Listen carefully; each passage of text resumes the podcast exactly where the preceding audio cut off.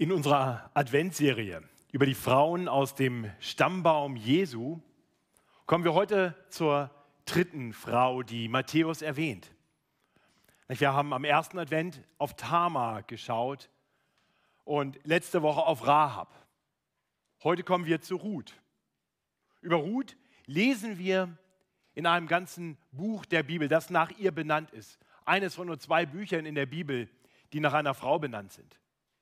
Das einzige Buch im Alten Testament, das nach einer nicht-jüdischen Person benannt ist.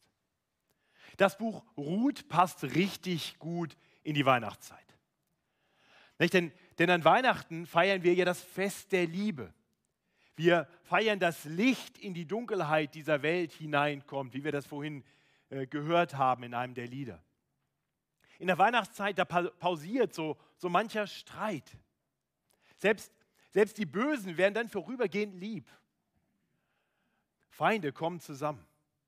Ein beeindruckendes Beispiel dafür ist der, der Weihnachtsfrieden von 1914. Da haben bestimmt schon viele von uns davon gehört, wie im Ersten Weltkrieg, im ersten Winter, im ersten Weihnachtsfest des Ersten Weltkrieges, die sich feindlich gegenüber liegenden in Schützengräben, ähm, Armeen der, der Deutschen und der Engländer Weihnachtsbäume auf die Schützengräben stellten, dann sich gegenseitig Weihnachtslieder zugesungen haben und letztendlich aus ihren Schützengräben herauskamen und sich sogar zu einem Fußballspiel getroffen haben zwischen den Schützengräben.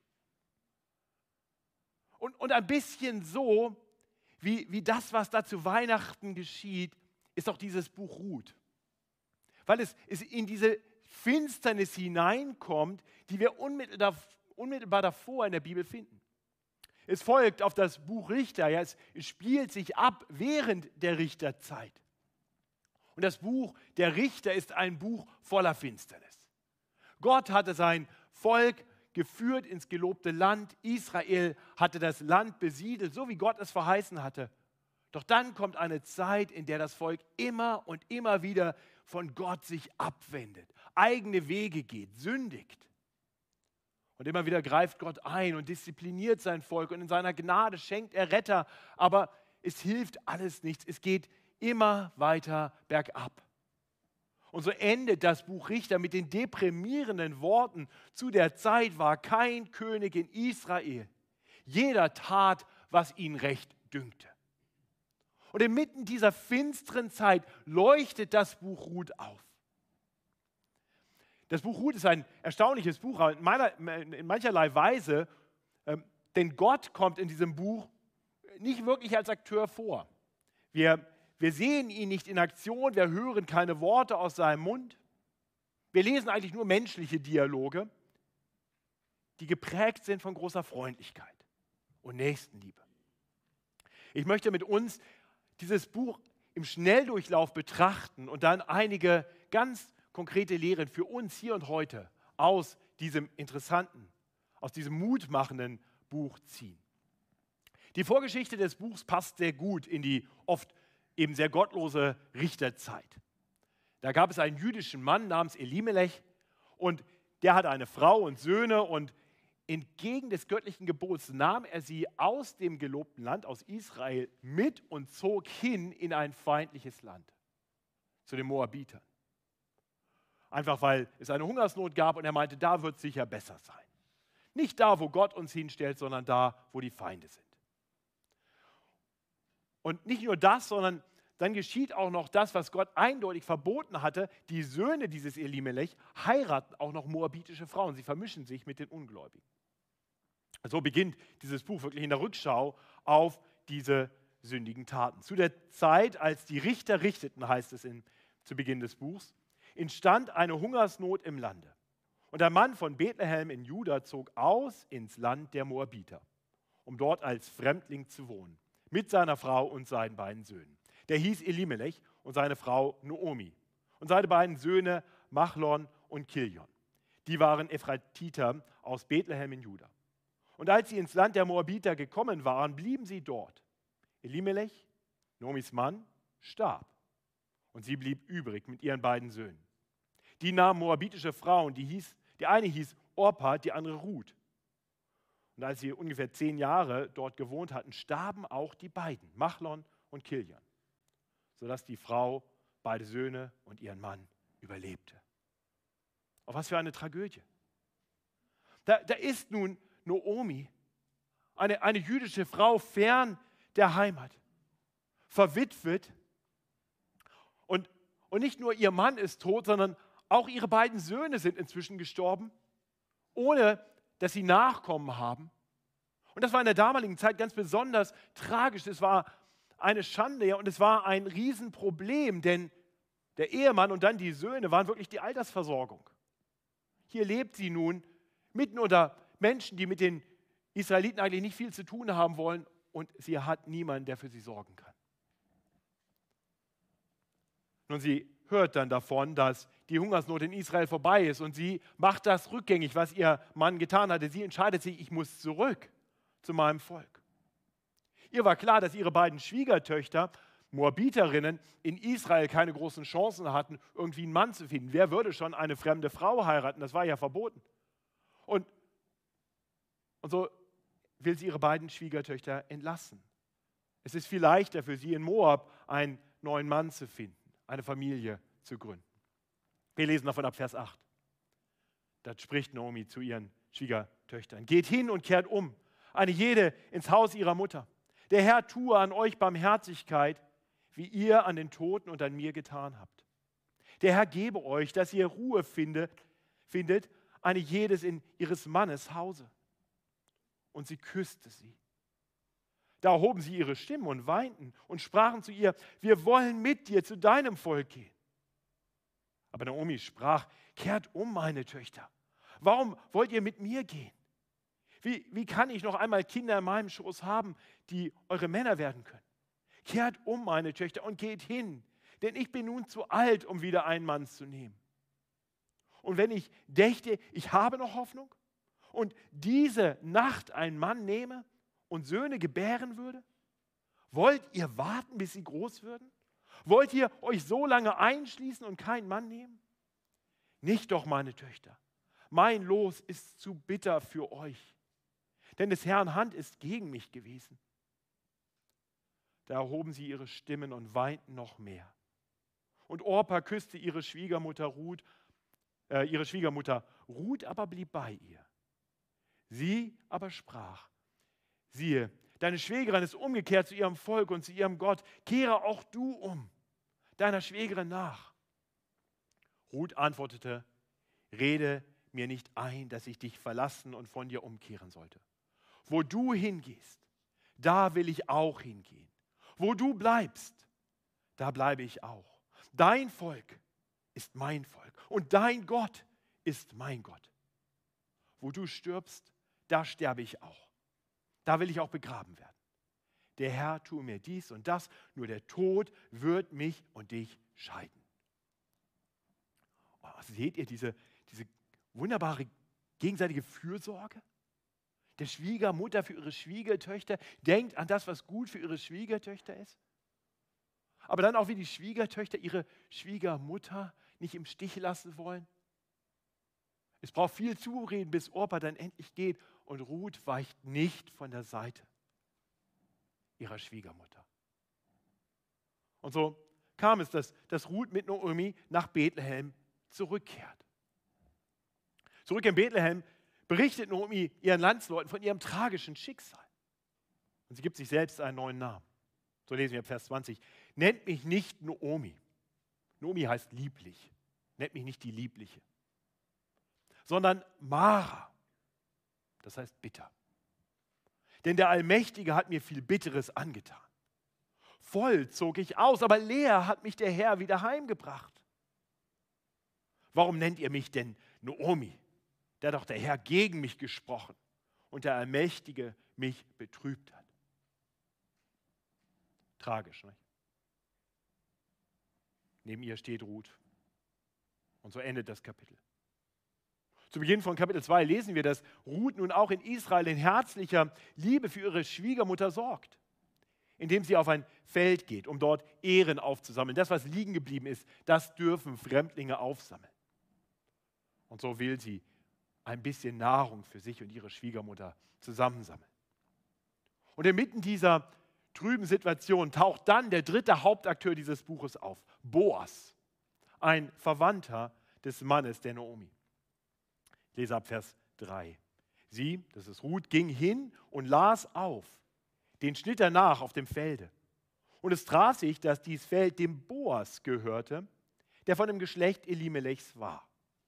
Und siehe, Boas kam eben von Bethlehem und sprach zu den Schnittern, der Herr sei mit euch. Sie antworteten, der Herr segne dich. Und Boas sprach zu seinem Knecht, der über die Schnitter gestellt war, zu wem gehört das Mädchen? Der Knecht, der über die Schnitter gestellt war, antwortete und sprach, es ist eine Moabiterin, die mit Noomi gekommen ist aus dem Land der Moabiter. Sie hat gesagt, lass mich doch auflesen und sammelt hinter den Gaben der Schnitter nach und ist gekommen und dageblieben von morgen bis jetzt und hat nur wenig ausgeruht. Da sprach Boas zu Ruth. Hörst du wohl, meine Tochter? Du sollst nicht auf einen anderen Acker gehen, um aufzulesen. Geh auch nicht von hier weg, sondern halte dich zu meinen Mägden. Und siehe, wo sie schneiden im Felde, da geh ihnen nach. Ich habe meinen Knechten geboten, dass dich niemand antaste.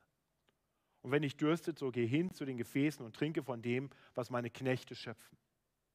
Da fiel sie auf ihr Angesicht und beugte sich nieder zur Erde und sprach zu ihm, womit habe ich Gnade gefunden vor deinen Augen, dass du mir freundlich bist, die ich doch eine Fremde bin?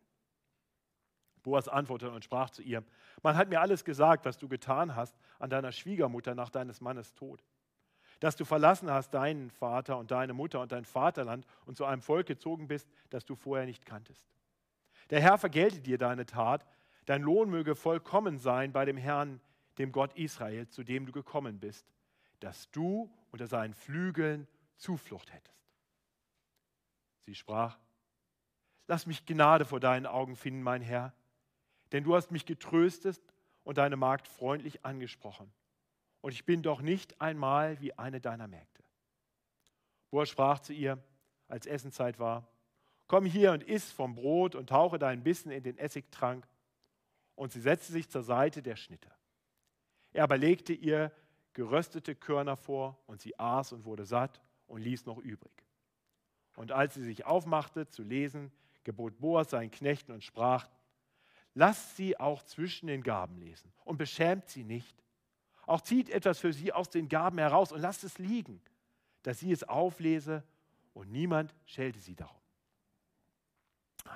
Das ist Hoffnung. Hier taucht jetzt dieser Boas auf. Und was für ein freundlicher Mann, was für freundliche Fürsorge wir hier sehen. Es ist klar, für, für Ruth war es gefährlich, als Moabiterin auf dieses Feld zu gehen. Ein, ein Mann hätte sich über sie hermachen können und, und niemand hätte sie verteidigt. Aber wie aus dem Nichts taucht plötzlich, rein zufällig, wie es scheint, Boas auf und hört von ihr und nimmt sich ihrer an und sorgt für sie. Und so kommt sie zurück nach Hause und berichtet ihrer Schwiegermutter von dem, was ihr widerfahren ist. Und, und Naomi jubelt. Die eben noch bittere und betrübte Witwe jubelt, weil sie weiß, dass Boas ein Verwandter ist und damit ein potenzieller Löser, wie es dann hier weiter heißt. Löser ist ein Wort, das wir so nicht verstehen. Erlöser verstehen wir vielleicht. Das, das, letztendlich war der Löser ein naher Verwandter, der nach dem damaligen Gesetz und Gebrauch ähm, und Brauch die Verantwortung hatte, wenn ein Verwandter gestorben war und äh, eine Frau kinderlos geblieben war, diese Frau zu heiraten und ihr Nachkommen zu schaffen. Wir haben das betrachtet vor zwei Wochen in der Geschichte von Tamar, nicht? wie der erste Mann stirbt und dann der Bruder die Tamar heiratet äh, um Nachkommen zu schaffen, was er dann allerdings nicht getan hat. Und der dritte dann schon erst recht nicht. Aber das war eigentlich die, die Rolle des Lösers. Und Naomi erkennt, hier ist Boas. Und der könnte, der könnte, wenn er will, diese Rolle übernehmen. Nun weiß sie, sie ist zu alt. Wir haben das gerade schon in Kapitel 1 gehört. Sie ist zu alt, um, um noch Kinder zu gebären. Aber sie weiß, dass ihre Schwiegertochter an ihrer Stelle Kinder gebären könnte. Und so jubelt sie nicht nur, sondern sie überlegt, was sie tun könnte. Sie will nichts dem Zufall überlassen und das sehen wir zu Beginn von Kapitel 3. Naomi gibt ihrer Schwiegertochter ganz klare Anweisungen, was sie tun soll. Wie sie aktiv werden soll, so dass sie durch Boas nicht nur an Nahrung kommt, sondern auch an Nachwuchs. Wir lesen, wie Nomi zu Ruth spricht. Meine Tochter, ich will dir eine Ruhestadt suchen, dass dir es wohl gehe. Siehe Boas, unser Verwandter, bei dessen Mägden du gewesen bist, worfelt diese Nacht Gerste auf seiner Tenne. So bade dich und salbe dich und lege dein Kleid an und geh hin auf die Tenne. Gib dich dem Mann nicht zu erkennen, bis er gegessen und getrunken hat.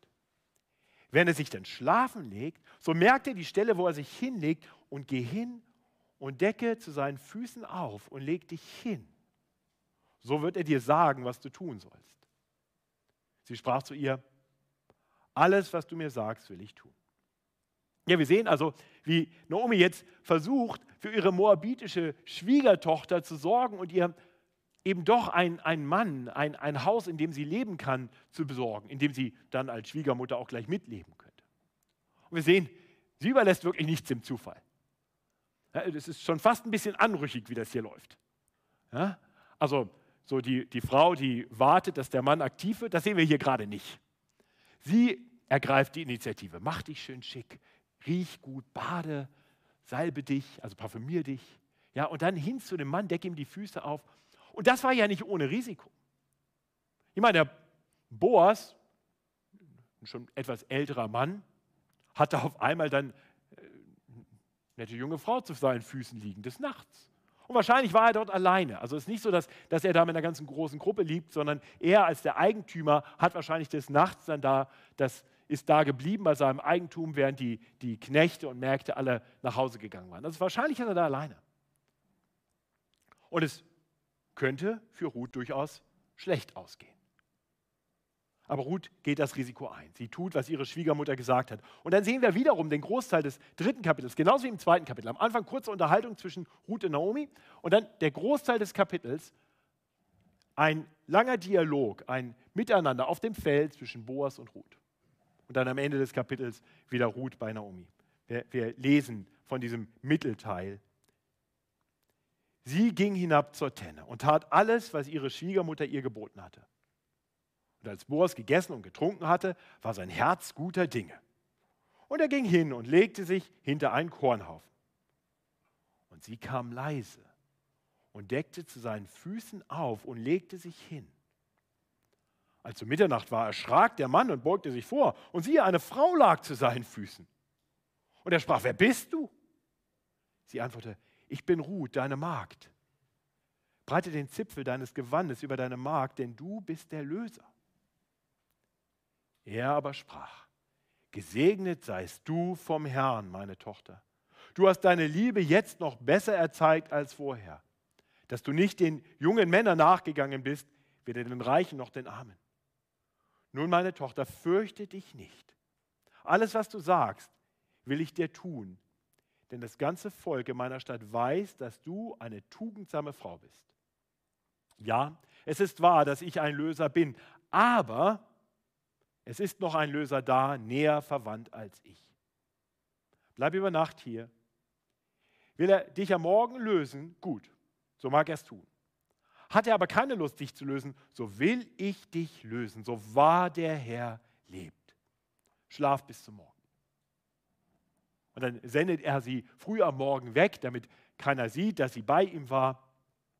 Und so endet dann dieses Kapitel wieder mit einem frohen Dialog zwischen Ruth und Naomi.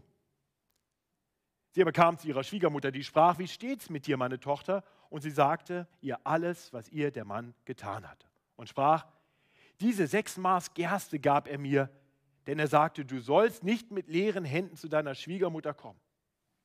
Sie aber sprach, warte nun ab, meine Tochter, bis du erfährst, wo es hinaus will. Denn der Mann wird nicht ruhen. Er bringe es denn heute zu Ende. Und so warten wir gespannt auf Kapitel 4. Wir, wir warten gespannt mit diesen Frauen voller Hoffnung, was nun geschehen mag. Und im abschließenden vierten Kapitel sehen wir dann, wie, wie Boas sich gleich am Morgen daran macht und verhandelt mit dem Löser, der noch näher verwandt ist, der das erste Anrecht darauf hätte, diese Frauen zu heiraten, ihren Besitz damit zu übernehmen und dann Nachkommen zu schaffen, die dann den Namen des verstorbenen Elimelech weiterführen. Boas verhandelt geschickt. Er bringt erst das Attraktive vor und sagt, da ist Land, das man erben könnte von Elimelech als Löser. Und dann erwähnt er, ach so, und da ist auch noch diese moabitische Frau, diese Ausländerin. Und dann sagt der andere Löser, der erst sehr interessiert ist, sagt, ja klar, bin ich sehr interessiert, mache ich. Oh, moabitische Frau. Sorry, geht nicht, meine ich. Und so verkündigt Boas dann vor den Ältesten der Stadt, ihr seid heute Zeugen, dass ich von Naomi alles gekauft habe, was Elimelech und alles, was Kilion und Machlon gehört hat. Dazu habe ich mir auch Ruth, die Moabiterin, die Frau Machlons, zur Frau genommen, dass ich den Namen des Verstorbenen erhalte auf seinem Erbteil und sein Name nicht ausgerottet werde unter seinen Brüdern und aus dem Tor seiner Stadt. Dessen seid ihr heute Zeugen. Boas ist der Erlöser der Ruth und der Naomi, der Retter. Sie hat nicht einmal zu hoffen gewagt, dass es sowas geben könnte. Wir erinnern uns, wie, wie traurig, wie bitter Naomi zurückgekommen war nach Bethlehem, ohne jede Hoffnung. Vielleicht noch irgendwo ein paar Körner aus dem Feld lesen und irgendwie überleben. Aber hier ist neue Hoffnung. Und dann geht das Ganze noch weiter und es führt uns hin zu einem großen Happy End, denn Ruth wird schwanger und bringt einen Sohn zur Welt. Der Nachkomme ist da. Das ist die Geschichte von Ruth. Quasi im Abspann erfahren wir schließlich, wie sich der Sohn der Ruth in den Familienstammbaum einfügt. Und ich frage mich, wie, wie geht es euch mit dieser Geschichte? Wie, wie klingt das in euren Ohren? Ist es nicht herzerwärmend? Diese Freundlichkeit, diese liebevolle Fürsorge? Ist so ein Happy End nicht genau das, was wir in doch eher tristen Zeiten brauchen? Oder findest du das ein bisschen unrealistisch? So wie wenn man abends mal Romans TV anstellt oder einen Weihnachtsfilm sich ansieht. Ganz nett, aber hat nichts mit der Realität zu tun. Vielleicht sind deine Erfahrungen nicht ganz so positiv. Vielleicht wartest du schon sehr lange in großer Not auf ein Happy End. Und so stellt sich die Frage, was sollen wir von diesem Buch lernen? Was können wir für uns konkret hier mitnehmen? Und ich möchte vier Lektionen mit uns bedenken. Das Erste, was wir erkennen sollten, ist, dass Gott alles im Griff hat. Manche Christen versuchen, Gott aus der Verantwortung für alles Schlimme zu entlassen. Sie sagen, dass Gott ja nichts dafür kann. Ist halt schlecht gelaufen.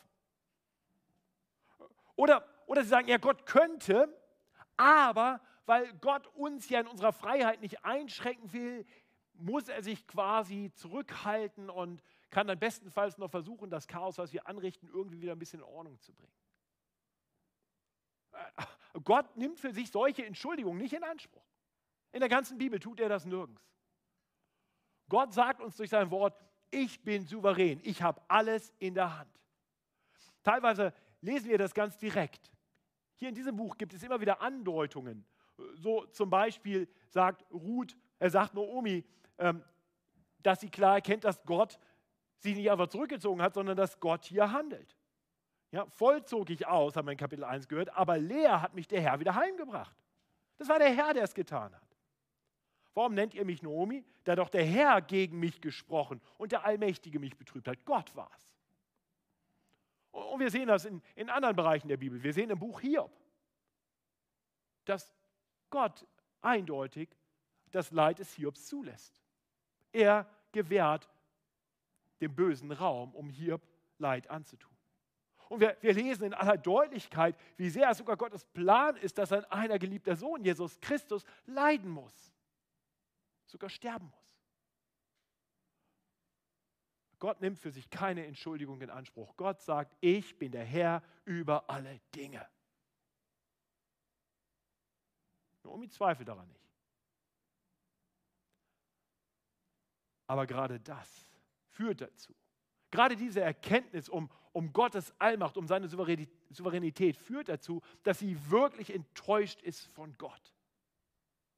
Weil er all das Leid zugelassen hat. Ganz ehrlich, vielleicht geht es dir heute ganz genauso. Vielleicht glaubst du an Gott. Vielleicht weißt du darum, dass Gott alles in seiner Hand hält.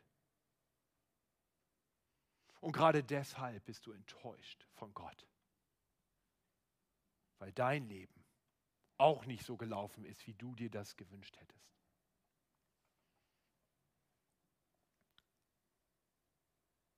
So war das bei Naomi und bei Ruth. Die frohen Tage waren längst vorbei. Eins, da hatte sie geheiratet. Wahrscheinlich ein frohes Hochzeitsfest. Elimelech, ihr Geliebter. Und der Herr hatte sie gesegnet, beschenkt mit zwei Söhnen. Alles war wunderbar, das Familienglück war perfekt. Und dann ging alles bergab. Elimelech kommt auf die Idee, wegzugehen aus der Heimat. Und dann stirbt er. Und dann sterben die beiden Söhne.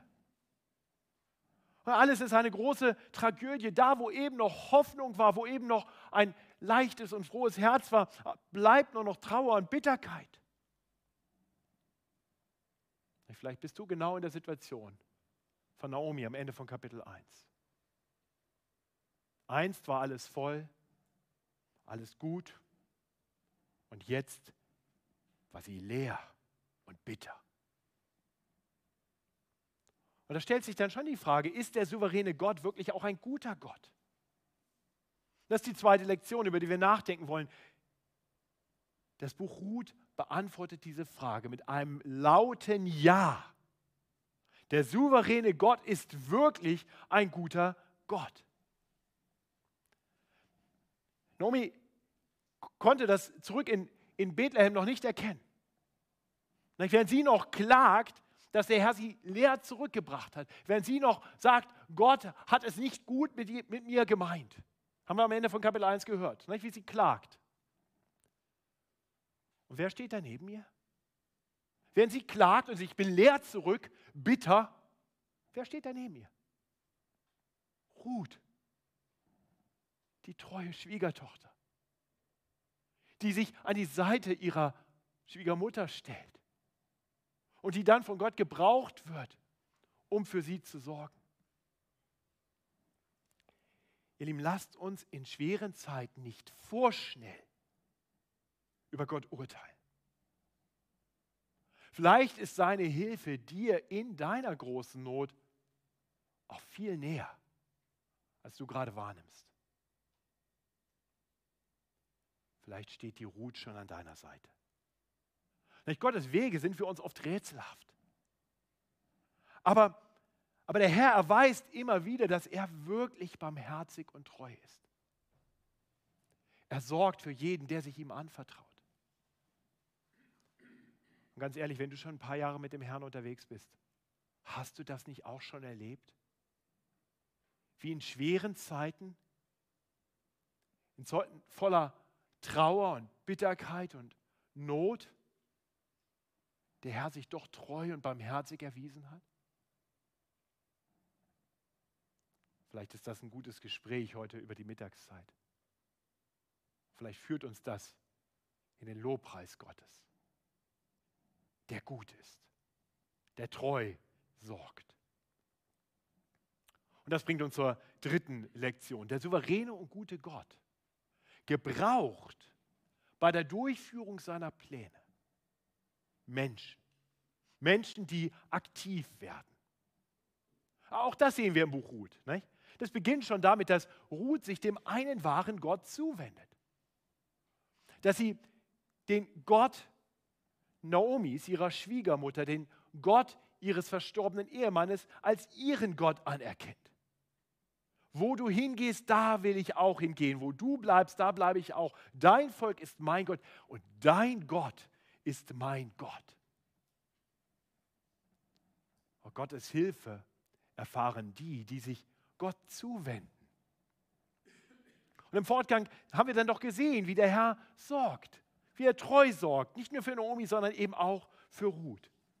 Wie er mit Boas den Erlöser sendet, der sie erst versorgt durch Nahrung und dann durch Nachwuchs. in all dem sind die Frauen aber nicht passiv und warten einfach nur, jetzt muss Gott mal zeigen, wer er ist. Wir haben, wir haben gesehen, wie sie aktiv werden. Ruth wird aktiv. Erst geht sie mit, vertraut sich diesem Gott an. Dann geht sie aufs Feld und liest Ehren. Und dann wird Naomi aktiv und macht einen Plan und sagt, mach dich schön und, und geh hin und, und, und wir wollen unser Glück auch so ein bisschen erzwingen. Und Ruth macht mit. Ja, und selbst Boas macht mit. Boas hatte in Kapitel 2 zur Ruth noch gesagt, quasi mehr so im Sinne eines Segensspruches, der Herr vergelte dir deine Tat und dein Lohn möge vollkommen sein bei dem Herrn, dem Gott Israel, zu dem du gekommen bist, dass du unter seinen Flügeln Zuflucht findest. Das, das klang doch so wie so ein frommer Spruch, ein Segensspruch, der Herr sorge mal nett für dich. Und in Kapitel 3 greift Ruth interessanterweise genau diese Worte auf, als sie zu Boas hingeht und, und, und sagt, nun so breite deine Flügel über deine Magd. Eben hat er noch gesagt, der Herr breite seine Flügel über dich, dass du Zuflucht findest. Und jetzt sagt sie, breite deine Flügel. In der Luther-Übersetzung steht da den Zipfel deines Gewandes, aber im Hebräischen ist es tatsächlich genau das gleiche Wort. Hier steht genau das gleiche. Das, was, was Boas ihr wünscht, da sagt sie, ja, okay, dann mach du doch gleich. Dann wär du doch zur Antwort dieses guten Segensspruches. Und Boas sagt, das will ich tun. Ich zögere nicht. Ruth ist äh, Normi ist davon überzeugt, dass, dass Boas nicht zögern wird, dass er tun wird, was er eben noch nur ganz fromm gewünscht hat. Und so sehen wir Gottes Wege in all dem. Nun, es sind Menschen, die handeln. Es sind Menschen, die reden. Es sind Menschen, die Dinge tun. Aber letztendlich führt Gott seinen Plan aus. Aber er tut das eben nicht durch die Passivität der Menschen, so, so eine heilige Passivität, wie wir sie manchmal hören. Ich warte auf den Herrn, er wird schon tun. Und Geduld ist gut. Und Geduld ist angebracht, weil Gottes Timing nicht immer unser Timing ist. Und wir manchmal sagen, ich brauche jetzt Hilfe und Gott sagt, ich möchte, dass du erst noch eine Lektion lernst. Aber das heißt nicht, dass wir immer passiv bleiben müssen. Klar, Sünde sollten wir vermeiden. Aktiv werden und gegen Gottes ausgesprochenen Willen handeln, ist falsch. Da müssen wir dann manchmal einfach aushalten, warten. Aber Gott gebraucht uns mit allem, was er uns gegeben hat, mit unserem Intellekt, mit unseren Ideen, mit unseren Fähigkeiten, um seinen Plan auszuführen. Das sehen wir hier eindeutig. Gott führt seinen Plan aus, seinen guten Plan aus, durch menschliche Aktivitäten. Das ist die dritte Lektion. Und dann sehen wir schließlich, dass der souveräne und gute Gott durch menschliche Aktivitäten seinen Plan ausführt zur Erlösung von Menschen. Dabei ist die Geschichte von Noomi und Ruth und Boas sowohl ein Puzzlestück in dem noch viel größeren Rettungsplan unseres souveränen und guten Gottes, wie auch ein Abbild dieses Rettungsplans. Puzzlestück und Abbild zugleich. Ne, ein Puzzlestück ist es, weil sich das Buch Ruth wirklich einfügt in die große Geschichte, die Gott mit seinem Volk schreibt. Ne, es knüpft an an das Buch Richter. Diese finstere Zeit, zu der Zeit, wo es keinen König gab in Israel und jeder tat, was ihm wohl dünkte. Aber in dieser Zeit gab es schon die Sehnsucht nach einem König. Es gab schon die Sehnsucht nach etwas Besserem, weil der Herr es verheißen hatte. Und dann kommt das Buch Ruth, so als, als Hoffnungsschimmer in diese Finsterkeit. Und am Ende des Buchs hören wir dann, wer die Nachkommenschaft sein werden von Ruth und Boas.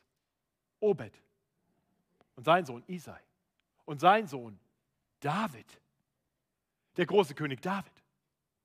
No, noch können wir das nicht wissen, der heißt dann nur David.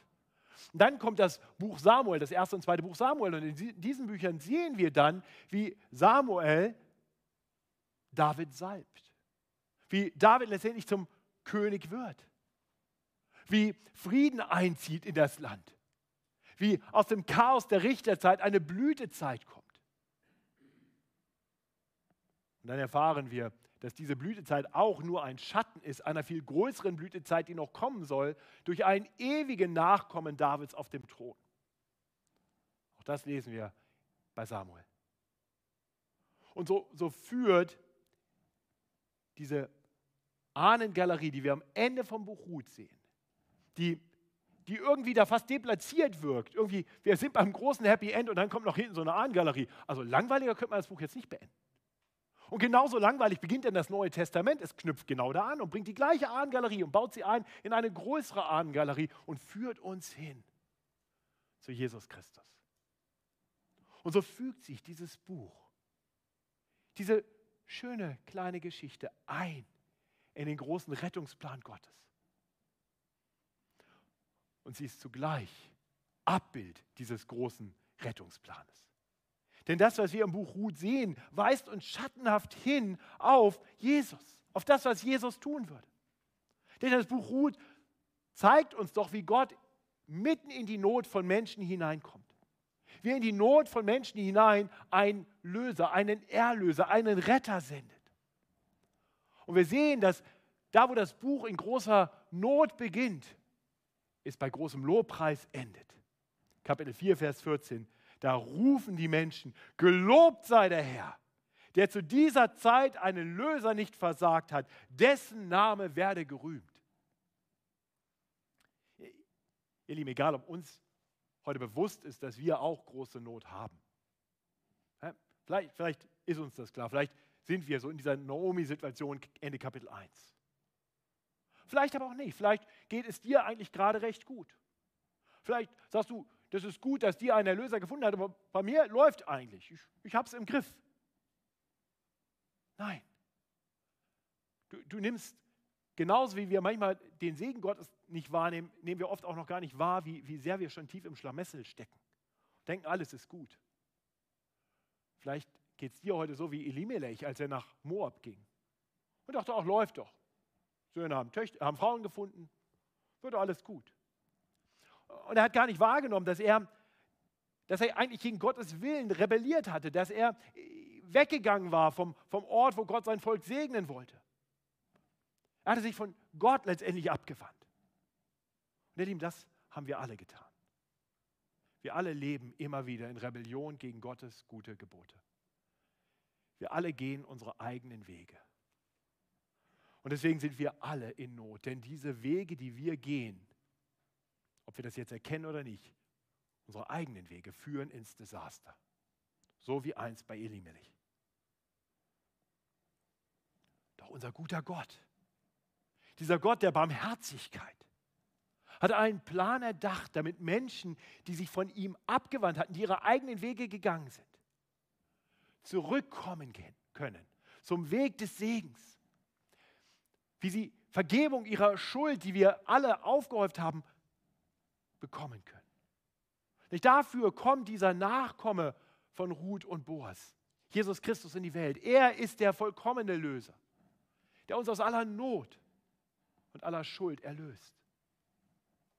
Er ist der wahre und, und bessere Boas, der nicht ruhte, wie Naomi richtig erkannte, bis er die Erlösung bewirkt hatte. Und so ging Jesus seinen Weg, der auch erst aussah wie eine große Tragödie, weil sein Weg ihn hinführte zu Ablehnung und Spott und Folter und Tod. Aber Gott wirkte auch damals, inmitten dieser Not, um seinen großen Plan auszuführen, was die Menschen noch gar nicht erkennen konnten, da war er schon aktiv, denn dort am Kreuz starb Jesus nicht als Unfall, sondern stellvertretend für die Schuld von Menschen wie dir und mir. Und in seiner großen Weisheit und Macht hat Gott ihn von den Toten auferweckt. Er ist der lebendige Herr, der dich ruft, das zu tun, was Ruth einst getan hat. Lass diesen Gott dein Gott sein. Folge ihm nach. Geh den Weg, den er dir vorgibt. Und so führt uns der Herr Jesus hin zu einem großen Happy End. Denn, eines Tages wird er wiederkommen. Auch das können wir heute noch nicht erkennen. Auch das mag uns heute genauso unrealistisch erscheinen wie damals der Naomi, als sie nach Bethlehem zurückkam und meinte, ich bin leer hier zurück und ich habe nicht mehr viel zu erwarten, ich werde hier letztendlich sterben. Aber der Herr hat uns gesagt, nein, ich bin bei euch alle Tage. Bis an der Weltende. Ich werde diese Welt zu einem Ende bringen und dann wird es ein Happy End geben, das besser ist als das Happy End von Boas und Ruth und Naomi. Denn dann werde ich alles Leid für alle Zeit zu einem Ende bringen und ihr werdet Segen und Herrlichkeit und vollkommene Freude erleben für alle Ewigkeit. Noch ist es nicht so weit. Wir leben mitten im Advent, in dieser Zeit des Wartens auf die Ankunft des Herrn. Aber auch in dieser Zeit dürfen wir darum wissen, dass der Herr alles im Griff hat. Er ist der souveräne Gott. Er wirkt oft im Verborgenen, aber er führt seinen guten Plan aus. Darauf darfst du dich verlassen. Und zugleich darfst du aktiv werden und handeln und so ein Werkzeug Gottes werden in seiner treuen Fürsorge und Barmherzigkeit gegenüber anderen Menschen, bis er dann kommt. Und dann wird die Freude vollkommen sein. Ich bete mit uns. Himmlischer Vater, wir wollen dir danken, weil du der Allmächtige bist. Du bist der souveräne Herr über alle Dinge. Herr, und auch wenn es uns manchmal so scheint, als sei diese Welt aus den Fugen geraten,